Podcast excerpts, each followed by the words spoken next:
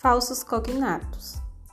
Em inglês, há palavras que se assemelham a palavras em português, em razão de sua forma de escrita ou de seu som ao ser pronunciada. Algumas delas até têm o mesmo significado, porém outras têm significados completamente diferentes.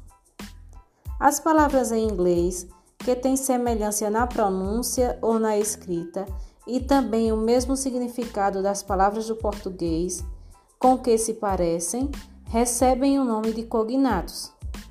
Já aquelas que têm semelhança na pronúncia ou na escrita com palavras do português, mas apresentam significado diferente, recebem o nome de falsos cognatos ou falso friend.